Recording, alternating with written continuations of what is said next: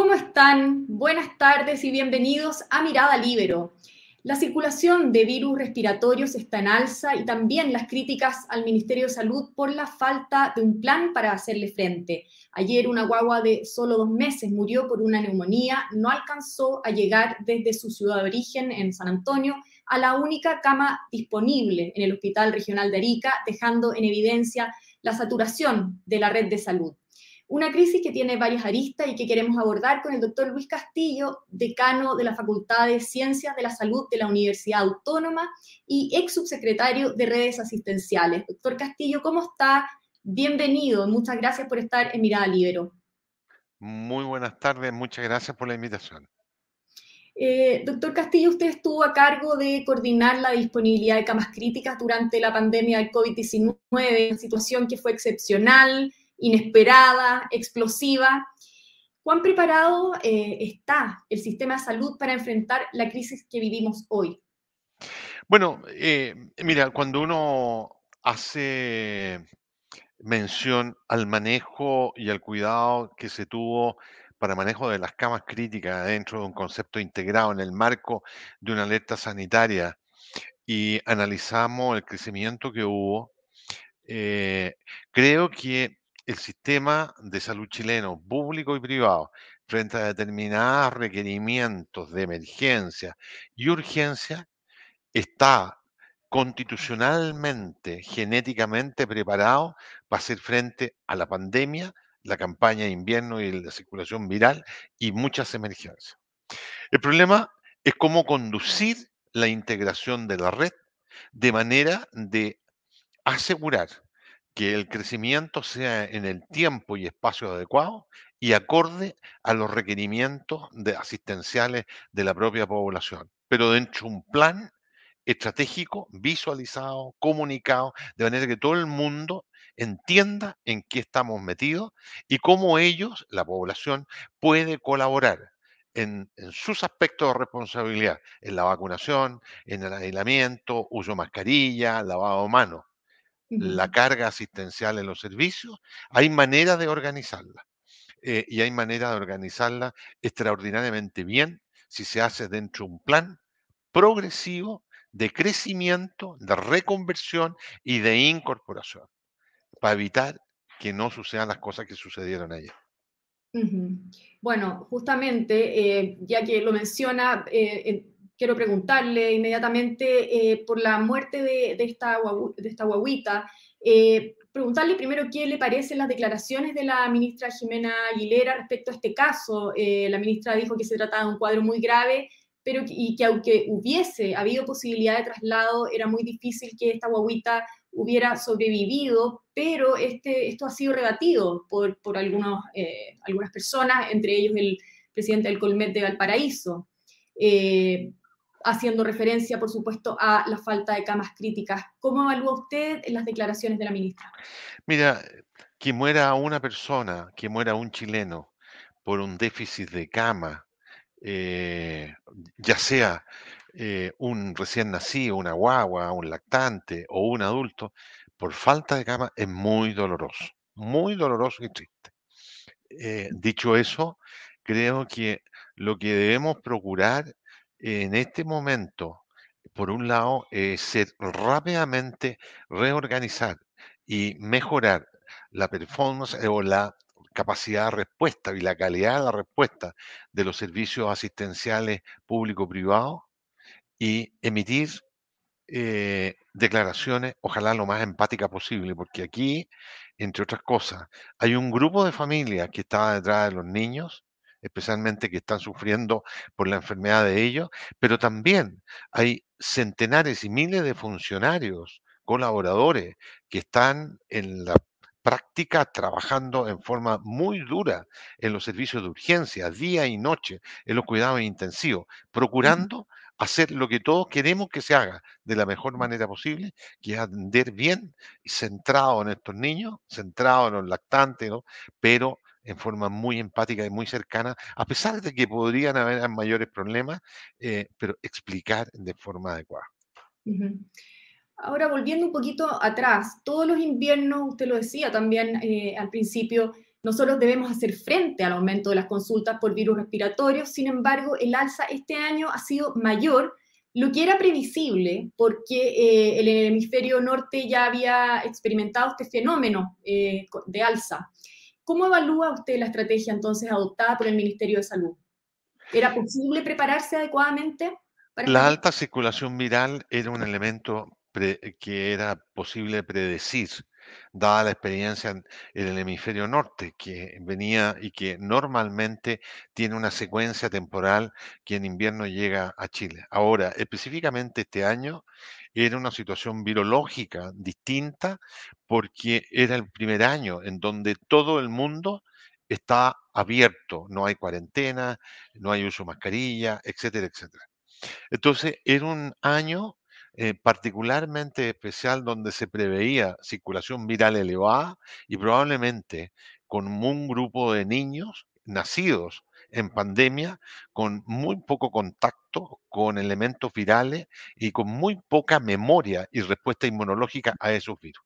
Esto significa que era esperable que hubiese un número creciente de casos, y lo hay, creciente de casos que requieran eh, asistencia hospitalaria o de urgencia por problemas pulmonares en los niños y también problemas pulmonares en los adultos, que también hemos visto algunas necesidades de requerimiento de asistencia mucho más especializada que se llaman asistencia respiratoria o ECMO. Dicho eso, eh, creo que eh, teniendo presente estos aspectos, teniendo presente la experiencia que hemos tenido en pandemia, el plan de invierno ha sido eh, poco comunicado, eh, con poca sustancia, eh, con poca fuerza. detrás no, no, no hemos visto y no he visto un líder que comande la creación de este plan, lo siga, lo fiscalice, lo monitorice y que, finalmente lo ejecute. creo que allí hay un déficit a mejorar que son los elementos comunicacionales y los elementos organizacionales en esta franja de complejidad, que son las camas de intensivo pediátrica, en donde planificadamente se pueden hacer cosas como crecer horizontalmente en los hospitales, en camas críticas, o ascender y reconvertir camas eh, tanto en adultos u hospitales. Eh, estos aspectos hay que profundizarlos, hay que reforzarlos eh, a través de un apoyo que se le puede dar a la UGSC con un gestor especialista que permita que aquellos hospitales que dicen que tienen 100% de ocupación, haya alguien que certifique de manera de poder ir priorizando las hospitalizaciones en los cuidados intensivos para los niños que requieran mayor tecnología y sacar de cuidado intensivo a aquellos niños que estén graves, pero de menor complejidad y que se puedan ir a áreas intermedias. Ese eh, así lo hicimos eh, en, pandemia y siempre exigimos una tasa de uso de ventilación mecánica dentro de los cuidados intensivos que asegurara quien, quien ocupaba un cupo era realmente una persona que lo requería. Eh, y si no estaba así, se tenía que ir a un nivel de menor complejidad. Esa, yo te diría que a grandes rasgos son, a mi juicio, los elementos que de ahora en adelante hay que poner en marcha pronto. Hoy día se puso en marcha la suspensión de la cirugía.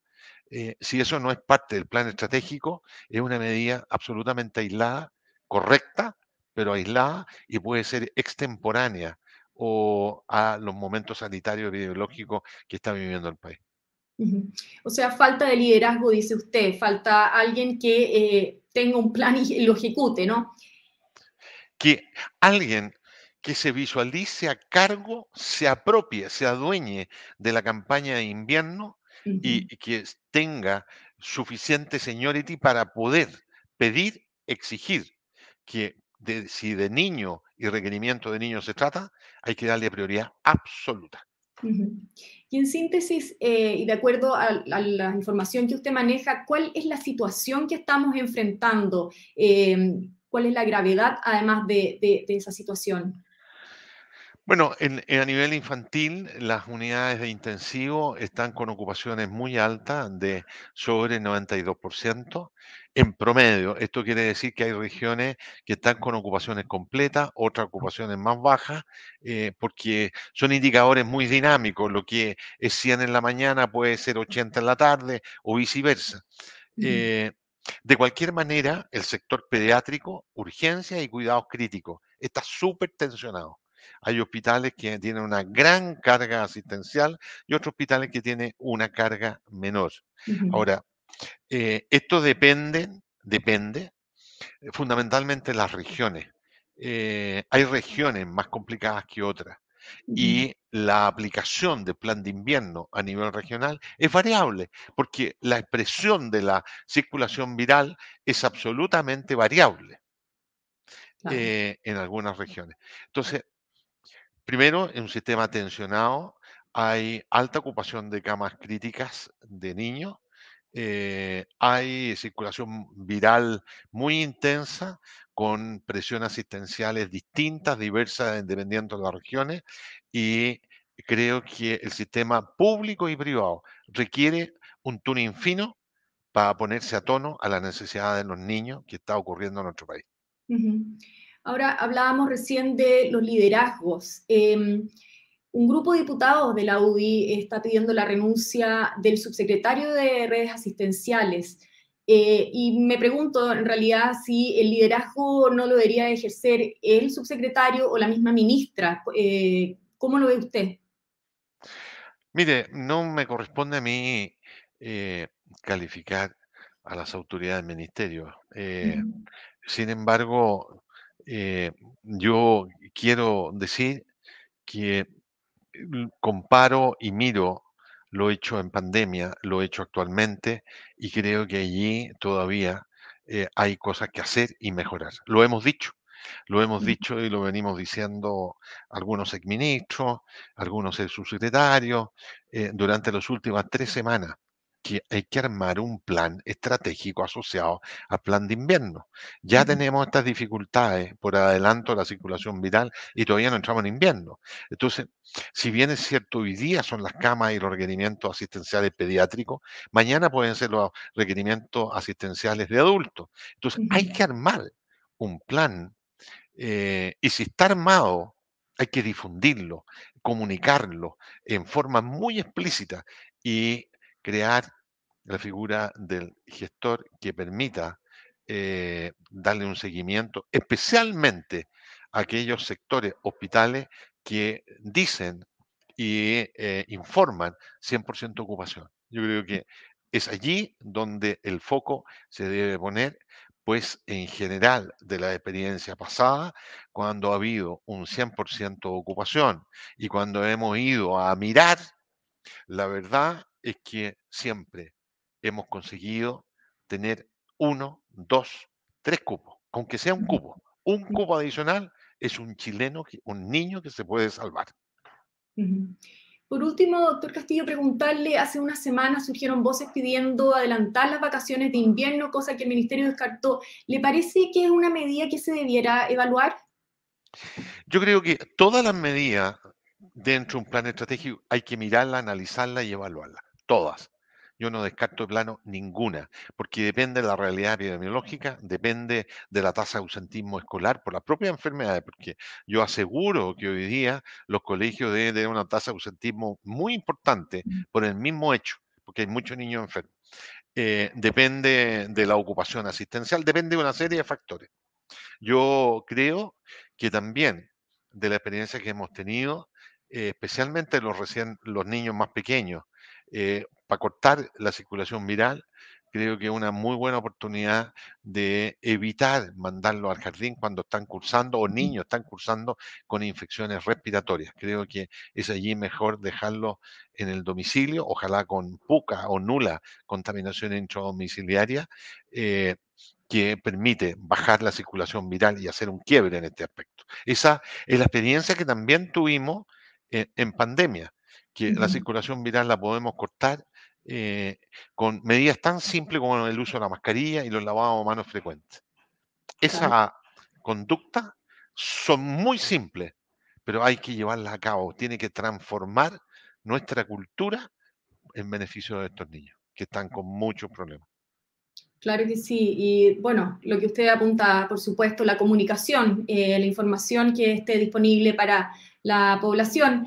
Doctor Luis Castillo, muchas gracias por habernos eh, atendido, también contarnos eh, también de su experiencia y hacia dónde debiéramos también apuntar para la prevención.